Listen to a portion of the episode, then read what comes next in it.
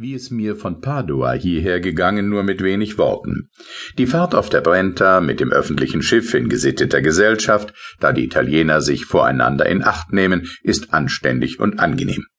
Die Ufer sind mit Gärten und Lusthäusern geschmückt, kleine Ortschaften treten bis ans Wasser, teilweise geht die belebte Landstraße daran hin.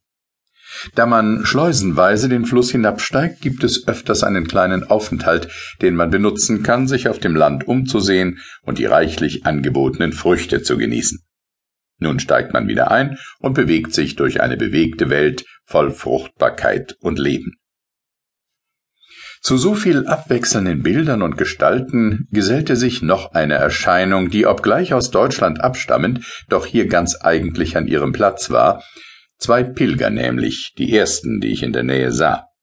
Sie haben das Recht, mit dieser öffentlichen Gelegenheit umsonst weitergebracht zu werden, allein weil die übrige Gesellschaft ihre Nähe scheut. So sitzen sie nicht mit in dem bedeckten Raum, sondern hinten bei dem Steuermann. Als eine in der gegenwärtigen Zeit seltene Erscheinung wurden sie angestaunt und, weil früher unter dieser Hülle manch Gesindel umhertrieb, wenig geachtet. Als ich vernahm, dass es Deutsche seien, keine anderen Sprache mächtig, gesellte ich mich zu ihnen und vernahm, dass sie aus dem Paderbornischen herstammten. Beides waren Männer schon über fünfzig, von dunkler, aber gutmütiger Physiognomie. Sie hatten vor allem das Grab der heiligen drei Könige zu Köln besucht, waren sodann nach Deutschland gezogen und nun auf dem Weg zusammen bis Rom und sodann ins obere Italien zurückzugehen, da denn der eine wieder nach Westfalen zu wandern, der andere aber noch den heiligen Jakob zu Compostell zu verehren suchte. Ihre Kleidung war die bekannte, doch sahen sie aufgeschürzt viel besser aus, als wir sie in langen Taffetkleidern auf unseren Reduten vorzustellen pflegen. Der große Kragen, der runde Hut, der Stab und die Muschel als das unschuldigste Trinkgeschirr, alles hatte seine Bedeutung, seinen unmittelbaren Nutzen. Die Blechkapsel enthielt ihre Pässe. Das merkwürdigste aber waren ihre kleinen rot-saffianen Brieftaschen. In diesen befand sich alles kleine Gerät, was nur irgendeinem einfachen Bedürfnis abzuhelfen geeignet sein mochte. Sie hatten dieselben hervorgezogen, indem sie an ihren Kleidern etwas zu flicken fanden.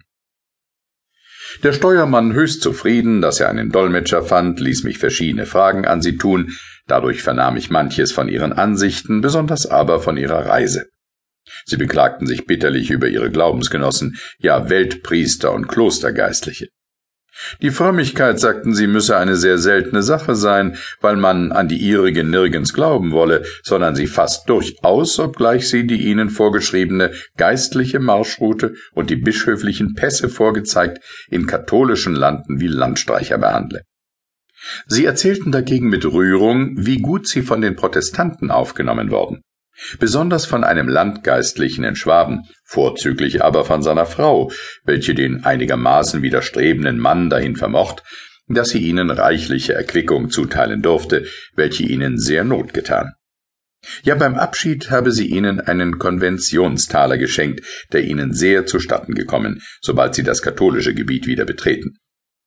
Hierauf sagte der eine mit aller Erhebung, deren er fähig war, wir schließen diese Frau aber auch täglich in unser Gebet ein und bitten Gott, dass er ihre Augen öffne, wie er ihr Herz für uns geöffnet hat, dass er sie, wenn auch spät, aufnehme in den Schoß der allein selig machenden Kirche. Und so hoffen wir gewiss, ihr dereinst im Paradies zu begegnen. Von all diesem erklärte ich, was nötig und nützlich war, auf der kleinen Steige sitzend, die auf das Verdeck führt, dem Steuermann und einigen anderen Personen, die sich aus der Kajüte in den engen Raum gedrängt hatten. Den Pilgern wurden einige ärmliche Erquickungen gereicht, denn der Italiener liebt nicht zu geben. Sie zogen hierauf kleine geweihte Zettel hervor, worauf zu sehen das Bild der heiligen drei Könige nebst